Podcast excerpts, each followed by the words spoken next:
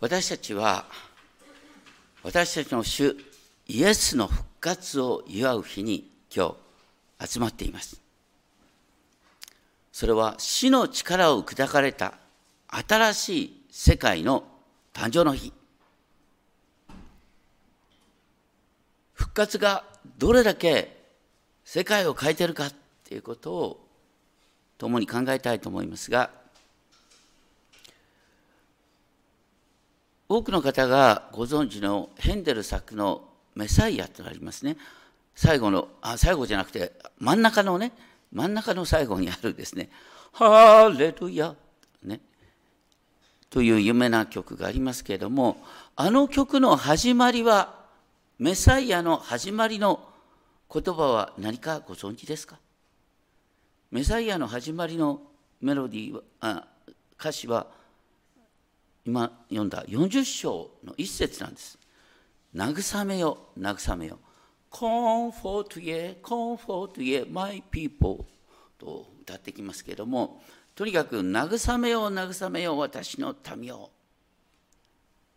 これが、だからキリストの物語の初めは、イザヤ書40章なんですよ。私たちはそれほどこの40章がすごいところだって分かってるだろうかという話なんですけれども前回やった39章あの偉大な王ダビデに次ぐ偉大な王と言われるヒゼキヤがなんとバビロンと同盟のようなものを結ぼうとしてたらしい。でそれが結果的にバビロン報酬への導入になったんだ。イスラエルの民は遠いバビロンの地に70年間の間奴隷のような状態に置かれた。そこから民が帰ってくるっていう話なんです。民が帰ってくる前にねエルサレムに優しく語りかけようと言ってエルサレムの回復を言っていくってことなんですね。その区域は終わりその戸川は償われている区域っていうのは何かというと戦争捕虜としての区域なんです。彼らは神に逆らって神の裁きを受けた。だから戸賀が償われるっていうことが必要になってくる。でもここで本当に感動的なのはその全ての罪に変えて2倍のものを主の手から受けている。なかなかイメージがわからないんですが当時ですねあの人にお金を貸す人はちゃんと借金証書を作るでしょ？で誰々さんに100万円誰々さんに1000万円とかね。でその借金を返してもらったらその借金証書を半分に折ってね返してもらいましたってスタンプをしてであの壁に秒で打つんだって、ね、だから借金証書が畳まれる。借金がチャラになるってことなんですがそればかりか2倍のものを主から受けているっていうことはね借金を返すと同時にその借金と同額の贈り物をもらえるっていう奇想天外な話なんです。それはいやただピンとこないのは私たち、ね、イエス様を信じてもすぐ変わるかというとあの親の代からのねずっと先祖からの呪いなようなものがある場合があるんです。よく言われる話ですけれども例えば虐待されて育った子供はね虐待苦しかったんだけど大人になって子育てする時に同じように虐待してしまうって言います。それからよく言われる話ですけどアルコール依存症のね親のもとで育った子供は子供の時代はその子供は大抵ね、えー、アルコール大嫌いになるんですね。でも孫になると大抵の場合同じ依存症になっています。でも基本的な発想としての依存症の発想は変わらない。これクリスチャンになっても変わらないですよ。そう簡単に変わらない。じゃあなんで変わったのっていうのかっていうとやっぱりね方向が変わる生きる方向が。イエス様の十字架は何だったかっていうと十字架ってのは呪いのシンボルなんです。呪い。木にかけられるものは呪われている。新明記にあるんですけど。でもイエス様が呪いを受けたことによって私たちは呪いから解放されたんだ。イエス様の十字架で私たちは呪いから解放されたって皆さんどこに書いてあるか。後でよく読んどいてください。ガラテヤ3章13節。ガラテヤ書3章13節が分かるとああ十字架分かったって感じになった祝福と呪い。お前たちはどっち選ぶんだと言って呪いを選んでしまった。その呪いをイエス様は見に受けてくださった。キリストはご自分が私たちのために呪われたものとなることで私たちを立法の呪いからあがない出してくださいました。さっき言ったようにね親の罪が孫こと移っていくんだけど同時に私たちがクリスチャンになってねそのあのクリスチャン家庭を築いていく。その時にね今のあなたの時代はなかなか悪い習慣が抜けなくてもねあの孫の代 4代5代とねクリスチャンホームが続いてくると、ね、やっぱり生き方が変わってくるってのありますよ。そういう長い目で考えてほしい。とにかく私たちは呪いから祝福へ移されただっていうのがとにかく救いっていうことなんです。いろいろとあるけども私たちは光に満ちた世界へと向かっています。でこの2倍のものを主から受けたっていう恵みが40章であの三重の福音3つの福音として書いてある。まず第一は40章の3節で荒野で叫ぶ者の声としての叫ぶ者の声としての福音。第2番目は6節叫べというものの声。で、9節良い知らせっていう形、こう3つの観点から、ね、福音が語られている。まず最初、叫ぶ者の声の言葉については、これはちょっと僕は共同訳の方がちょっといいと思うんだけど、これ訳し方は難しいんですね。あの40章の3節でですね、原文では叫ぶ者の声がすると言って、荒野ってくるんですよ。だから、中心はね、荒野に主の道を用意する。また、荒れ地で王子をまっすぐにせよと。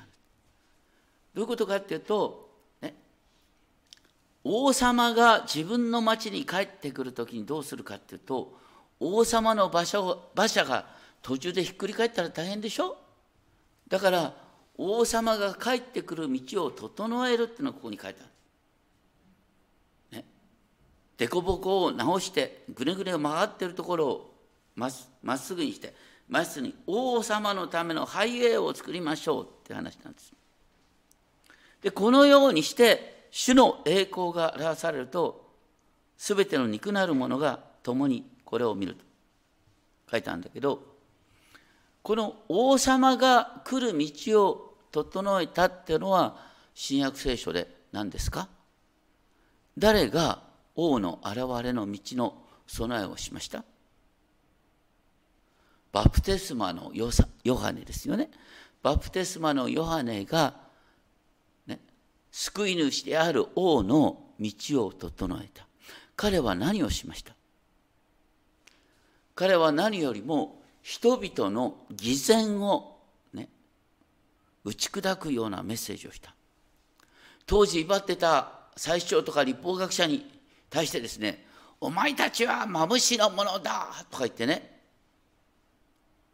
このまま、ね、主を迎えたらお前たちは滅びになるぞということを宣告したそして多くの人々に罪の自覚罪の告白を訴えた私たちはあの救い主を迎える準備ができてる心の状態っていうのはどういう状態だと思います？いや私はもう大丈夫です。っていう人のところに救い主来ないよね。そうじゃなくて私の中に本当にいろいろと醜い思いがある。私は自分で自分を義とできないものだっていうあのへりくだった心があるところにイエス様は入ってくることができる。だから私たちにとってね救い主のためのハイウェイを整えるっていうのは逆説的に自分の心の貧しさを理解するっていうことだと。さらにそして主が現れたっていうのは、ね、全ての肉なるものが主の栄光を見る。これ全ての肉なるもの。私たちがイエス・キリストを主と告白するっていうことはねイエスにおいて神が現れた。イエスを知る者は神を知ってるんです。イエスにおいて神の栄光が表された。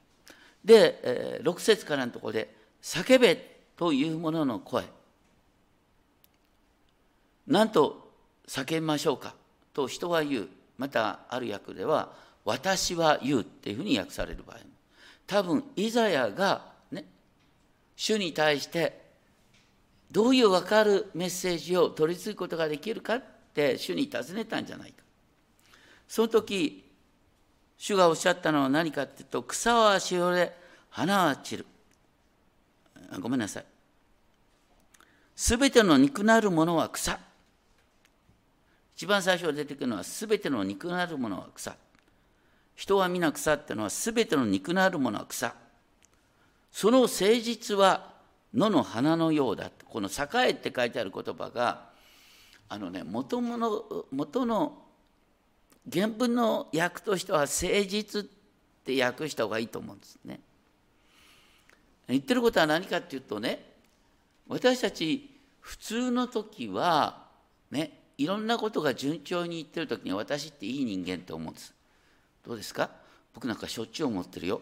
僕っていい人間なんだよな実はなんてね。だけどなんか打ちひしがれるとやっぱりダメかなと思うんだけど結構ね自分は真面目な人間だと思ってるとこあるんだよ それはあのね物事が順調に進んでる時はそう思えるんですよ。そう思えないとはっきり言うと社会生活できないですなかなかね。でもねその誠実さっていうのは主の息吹が吹くとね、草はしおれ花は散ると言ってなんかね本当に主が私の世界を揺らすとですね、えー、途端にですねあなんて自分は成長がないんだろうってやっぱり思うんですよ。クリスチャン生活にはそういうことの繰り返しです。だから、ね、主の息吹がその上に吹くっていうことは主がね、本当に精霊の働きによって私たちの周りにね適度に、ね、嫌な人ごめんなさい 適度に嫌な人を置いてくれるんです。でその人の言葉にハッとしてあそういえばね自分って確かにこういう問題があんだよなっていうふうに反省できるようにしてくださるっていうのがまさに主の息吹なんですよ。でもね草はしおれ、花は散る。誠に民は草だ。草はしおれ、花は散る。しかし、私たちの神の言葉は永遠に立つ。これが素晴らしい。ね、昔、新海訳聖書の扉に、この40章8節の言葉が書いてあった。草はしおれ、花は散る。しかし私たちの神の言葉は永遠に立つ。神の言葉っていうのは永遠なんだよだってさどこの世界に3,000年前に書かれた文章がね今も私たち生きて働くなんて思えるなんてすごいことだよ。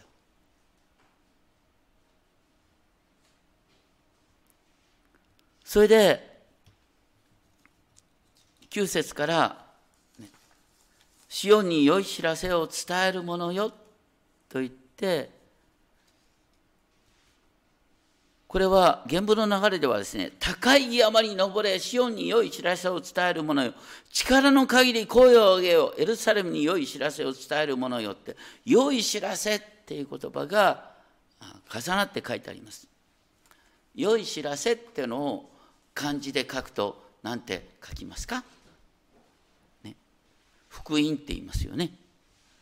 たまにねうちの教会に電話かかってきて「立川福音自由教会ですか?」とか言ってねもうほとんど相手にする気がなくなるんですけども。まあまあ、クリスチャンでそういうことを言う人いないね福音なんてね。とにかく福音なんです。本当に良い知らせ。そして良い知らせの中心は何かっていうと「見よあなた方の神よ」私たちはイエス・キリストにおいて神を見て、そして見よ。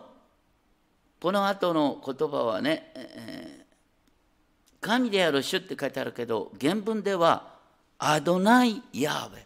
アドナイっていうのは主人っていう意味なんですね。ヤーウェは、ね、もともとの神様のお名前がヤーウェって言ったと思われる。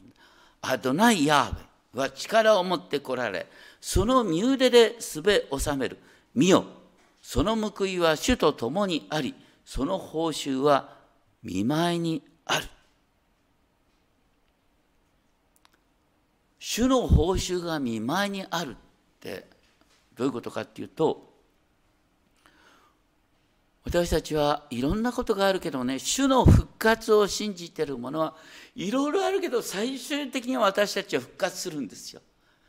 ねでイエスの復活ってのはいろいろあるけど最終的には全てが大丈夫になるっていうことの保証なんですだから主の復活から出てくる、ね、有名な言葉は何かっていうと固く立って動かされることなくいつも主の技に励みなさいあなた方は自分たちのロークが主にあって無駄でないことを知っているロークが主にあって無駄でないことを知っていると告白できるのはキリストの復活の家だもうだから私たちの最終的な勝利は確定しているよ。ですね。で、その上で、主は羊飼いのようにその群れを飼う。主の力強さ。その優しさが身腕に子羊を引き寄せ、懐に抱き、乳を飲ませる羊を優しく導く。これもねあのヘンデルのメサイアで有名なアリアになってくるんですね。He shall feed his flock like a shepherd. 主は本当にご自身の群れを羊飼いのように優しく世話してくれる。実は旧約聖書で予言されてる救い主の姿ってのは結構怖い人だったんですよ。ね、悪を裁く。バプテスマのヨハネもそういう形の予言をしてた。でも、バプテスマのヨハネが困っちゃったのは何ですか？以前も言ったけど。イエス様があまりにもね、罪人に優しすぎるんだよね。あの、こう私たちでもちょっと、あの、遊女の方がいたとしたらちょっと一歩引いたりするでしょ？で、当時、主税人なんて友情以下だったんです。そんな人と食事をするなんて何なんだよ。救い主だったらそういう世の不条理そういうねお金儲けしか考えてないやつはもうあの主の裁きを宣告するのが救い主の使命のはずなのにイエス様はそういう人に寄り添ったんです。ね、私たちの感覚で言うとねこんなね好きで主税人やってるわけじゃないんだよ。それしか生きる道がなかったんだよ。そういう人にもイエス様は優しくしてくださる。その姿がね、身腕に子羊を引き寄せる。懐に抱く。父を飲ませる羊を優しく導く。っていう形になってる。私たちはね、呪いから祝福へと移されているんだいろんいろんなことがあるんだけどね私たちいろんなすれ違い意見の違いがあったりなんかするけども最終的には分かり合えるんだよということですね。で12節からですね今度は誰誰がっていう問いが繰り返される。誰っていう言葉がね。ここで言ってるのは誰が手のひらで水を測り手の幅で天を測り。面白い表現ね。手の幅で天を測りなんてありえないよね。手広げたら宇宙を測れる。これが神だって言ってるんですよ。山々を天秤で測る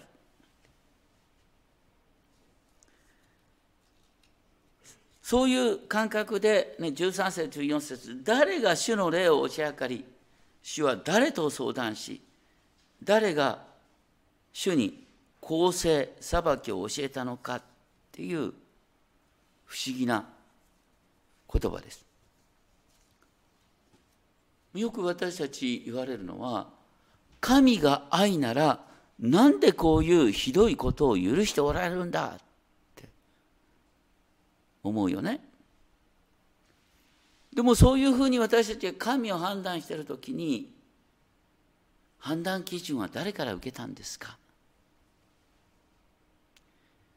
みんなね誰かどっかの先生から学んだとかね偉い学者が言ってたとかさそれ知らないうちに自分の考えになっていや私はこう思うって言うんだけど基本的にみんな人間から習ったもんなんです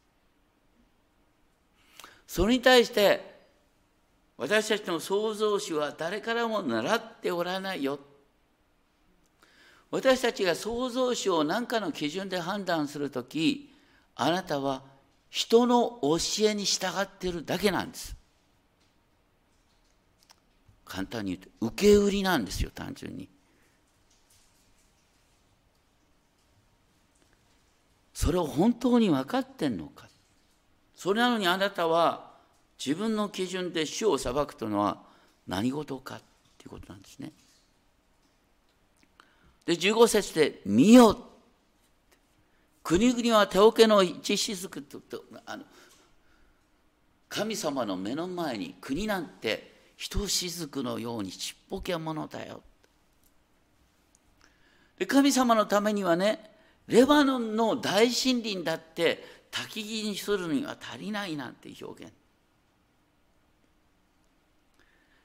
17節どんなに強い国々も主の前ではないに等しい主には虚しくね、何もないものとみなされる何もないものっていう言葉はヘブル語でね豆腐豆腐バボウフっていうのがあるんだけどね、えー、暴漠として何もなかったっていうのが漱石一章二節に出てくるんですね。まあ、とにかくあの人が責めない状態だとか本当にあの何もないように見えるのが暴漠でさらに18節から20節偶像礼拝の虚しさが書いてある。あなた方は神を誰になぞらえているのかそれは偶像を作るっていうことは自分で神のイメージを作っちゃうってことでしょ。だけど神のイメージって誰なんですか？これ意外にねクリスチャン忘れてるんだ。神のイメージって誰ですか？神のイメージは私です。高橋牧師を見ましょう。そしたら神が分かる。ごめんなさい。あのね近いところなんですよ。皆さんがねイメージオブゴッドなんです。みんなが神の形に作られたってことは皆が神を表すものなんですよ。もうすごいことなんです。神について知りたかったら、私を見てください。まあ普通これ言っちゃいけないことなんだけど、でも人間がイメージオブゴッドに作られてるっていうのはまさにそういうことなんです。それなのになんであなた方は神を牛の形や狐の形に表すのかもちろん私たちはね多くの人は神の形として生きてません神の形として生きるってことはどういうことですか？神の形として生きるってことはね聖書を読み聖書から教えられて神を礼拝し神様に祈りながら生きるっていうのが神の形としての生き方。最高の生き方。そして神がね隣人を愛するようにと命じておられるその神様の命令。神を愛し隣人を愛するっていうその生き方に従うってことが神の形として生きるってことなんです。実は神の形っていうのはね見た姿よりもねだって誰がやっぱり僕を見て神を見なさいなとちょっともうちょっとあんまりねちょっとみすばらしいよね。そうじゃなくてね。でも私たち生き方なんです。クリスチャンとしての生き方を通して神を表すってことなんですそれは神と人とに謙遜な姿。でそういう中であなた方は知らないのか聞いていないのか初めから告げられていなかったのか悟っていなかったのか地のもといのことを、ね、私たちが最初に知るべきことは地のもとい。英語で言うと The foundation of the earth 多くの人がうっかりしてることがある。何もないところに神が光を創造した。この宇宙には始まりがあるんだ。っていうことを語っている本はありますか？皆さんこれね本当に試しに勉強してみたらいいよ。あの古典文書を見てね。あの世界を無から創造した神について語ってる本が聖書以外にないんですよ。全部聖書の真似です。無からの創造っていう概念は聖書からしか出てこないんです。で最近になってねなんか宇宙に始まりがあるらしいビッグバンみたいなのがあったらしいって話になってるけどこれはね意外に本当に多くの人が知らない根本です。嘘だったらあらゆる国々の神話調べてみたらいい。どこの神話に無からの創造を語ってる神話があるかないです。本当に探してほしい。絶対ないんですよ。それほど聖書にはすごいことが書いてある。しかも人間はアダムとエヴァ、聖人として神の形に創造された。それをさなんか学校に行ったらねこうなんかアミーバーからね進化していったみたいな話って。あれにはねこういう前提があるんだよ。だから学校教育ですから。本当はこういうふうに教えてほしいんだよね。もし神がいなかったとしたらね創造主がいなかったとしたら、ね、こういう水素とかね星のくずからねこういうふうになったっていう仮説が立てられるかもしれないねっていうのが科学的な言い方なんです本当の意味で。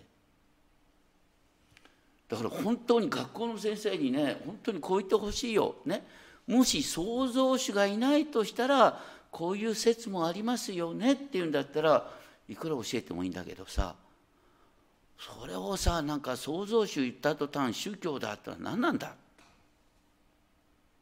という話ですね。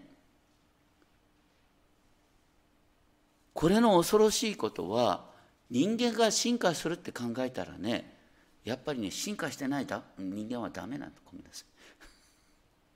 進化してない人間は落ちこぼれ。これ進化論が本当に知らないうちに私たちの発想を変えてる面がある。人はいろんな問題を抱えながら高価で尊い存在なんです。精神障害を抱えててもそれでも高価で尊い存在なんです。それが本当に神の形から出てくること。そういう中で22節主は地を覆う天外のに住む方。これすごいね。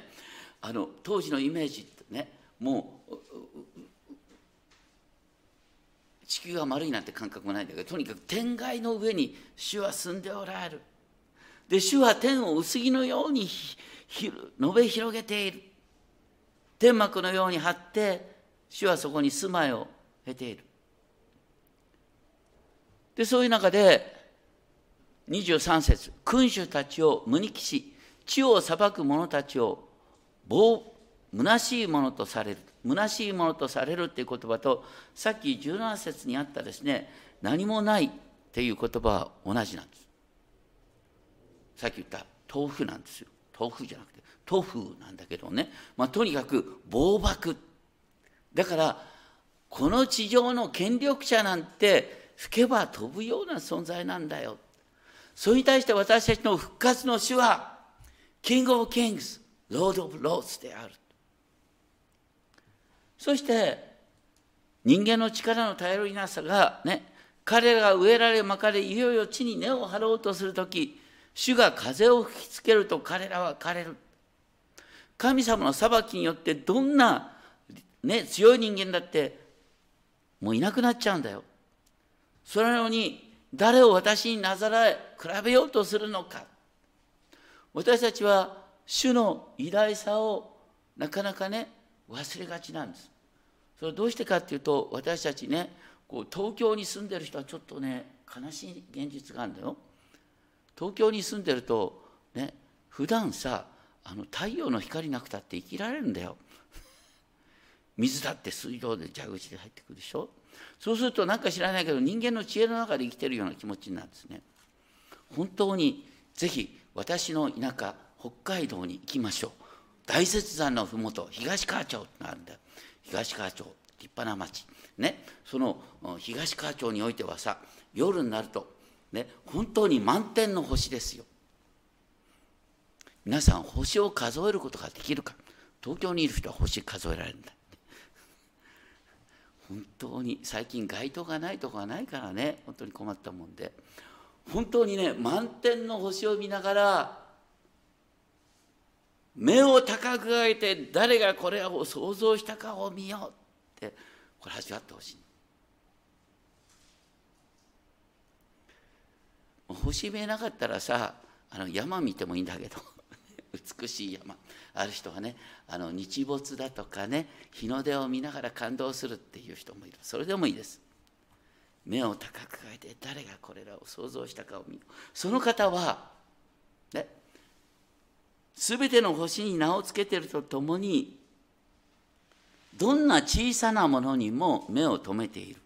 一つも漏れるものはないっていうのはどんな小さなものにも目を留めてその名をもって呼ばれる。人間は宇宙から見たら抜体化だけど神は一人一人を高価で尊いものと見ておられるんだ。で27節。なぜ言うのかヤコビを言い張るのかイスラエルよってのはあの当時のイスラエルの民の感覚としてはねいや神の民だって言われてきたのになんで私たちはいつまでたってもね異教徒の支配下に置かれているのか。バビロン帝国の支配下ペルシャ帝国の支配下に置かれて私たちは支配者の顔色を伺いながら生きてるような存在じゃないか。っていうふうに思いながら私の訴えが見過ごしされてるって感じる。これはねあのクリスチャン生活結構起こるんですよ。私の訴えを神様無視しているって思えることがあるんです。だからそういう告白なんですよ。でもそれに対して答えはあなたは知らないのか聞いたことがないのか主は永遠の神。地の果てまで創造した方疲れることなく弱ることなくその英知は計り知れない。その計り知れない偉大な方が私たちに目を留めてくださった。そして私たちを神の子供としてくださった。主は疲れることなく弱ることがない。その主との交わりの中に生きる者は私たちは力を得るんだ。若者も若者も若者も疲れ弱る。また力尽きる。しかし主を待ち望む者は走っても弱らず。走っても力を衰えず。歩いても疲れない。ここの対比は何かというと主は強い方。私たちは弱い存在。しかし主を待ち望む者は力を得る。弱いけれども力を得るっていうのは力を得るための秘訣は何かっていうと自分の弱さを知るっていうことなんです自分の弱さを知って主を待ち望む。私は弱いです。神様私はどうしていいか分かりません。ね。明日会社に行くのが怖いですとか言ってね。どうしていいか分かりませんって神様に自分の頼りなさを訴えるってことが主を待ち望むことなんです。主を待ち望む。それは私たちが自分の弱さ自分の混乱状態を主に告白する。その時に神の霊精霊ご自身が私のうちに住んでくださって走っても弱らず走っても力を衰えず歩いても疲れないという超自然的な変化が生まれるって書いてある。私たちがね精霊を受けて変えられる変化っていうのを英語で言うと変化についてね2つの言葉がねチェンジチェンジとね。あのこう政治を変えようとか言ってチェンジと、ね、でそれに対してトランスフォームってある。トランスフォームっていうのは質的な変化です、私たちは精霊を受けてですねチェンジはしない、ね、あの信じてもね精霊を受けてもあんまり顔形変わんないんだよね。ちょっと表情美しくなるかもしれない。でもトランスフォームトランスフォームって内側から作り変えられていく主を待ち望む者は新しく力を得る。わしのように翼を広げて登ってゆく。わしっていうのは羽が生え替えていく。それと同じように私たちは老人になっても羽が生え替えるように新しく力を得て羽を翼を広げて登っていく。厳密に言うとこれの役では登っていくことができるって書いてあるけどできるっていう言葉はないんです。言ってることは何かって主を待ち望みま主を待ち望みましょう。そうするとあなたは力を得るんだよ。そして主を待ち望むとあなたは結果的に翼を広げて登っていくんだ。あの共同訳ねえっ、と主を待ち望む者は新しく力を得てわしのように翼を広げて舞い上がるってなってですね最近「舞い上がれ」とかいうドラマが 朝ドラありましたけどもとにかく「舞い上がれ」じゃなくて舞い上がるんですよ。主を待ち望む者は力を得て舞い上がる。その始まりは目を高く上げて誰がこれらを想像したかを見よう。僕あの三十数年前に、えー、牧師としての働きを始めた。その前は営業の仕事をやってた。営業っていうのはね意外にねあのこう確率の問題だから足をね棒にするようにして一軒一軒訪問していくとそれなりに結果が出てくるんですところがね伝道はそうならないんだよね。伝道はね大抵ね一生懸命なりすぎると向こうは逃げていくんです。ごめんなさい。そうするとさ教会始まった頃僕が牧師になったらもうちょっと早く教会成長するんだろうって。ごめんなさい。バブル期の真っ只中だからねそういう感覚でいたんだけどさあの全然そうならない。で打ち強いられてねなんか教会の牧師の悪口言ってたけどね。あんまり一文やっても何も変わりはしないなと思ってあのなんか打ちひがれてた時にね友人がねたった一言御言葉を送ってくれた。目を高く上げて誰がこれらを想像したかを見よって。目を高く上げて誰がこれを想像したかを見よはあとなってねそうだよ。目を高く上げて誰がこれらをこの全宇宙を想像したかを見よって。その方が私に目を留めてくれてる全ての始まりは創造主に目を留めるところから始まるんだっていうことに気づいた。そういう気づきを本当に持っていただきたいと思います。その創造主があなた一人に目を留めてあなたにイエス様を教えてくれてあなたに祈りを教えてくれてあなたを神の子供としてくださったんだ。お祈りしましょう。天のお父様主を待ち望む者は新しい力を得る。わしのように翼を広げて登ってゆく。走っても力衰えず歩いても疲れない。私たちは日々の生活で本当に疲れます。打ちひしがれます。でもその中で主を待ち望む時に主は私に新しい力をくださいます。不思議に舞い上がる羽をいただけます。どうか静まりの中で私たちの心が主の身元に舞い上がりキリストにある平安を体験できますよそれぞれの歩みを導いてください。主を待ち望むことの幸いを教えてください。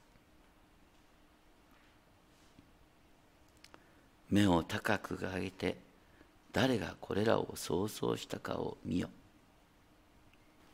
その原点に立ち返らせてください届き主イエス・キリストの皆によってお祈りします。アメン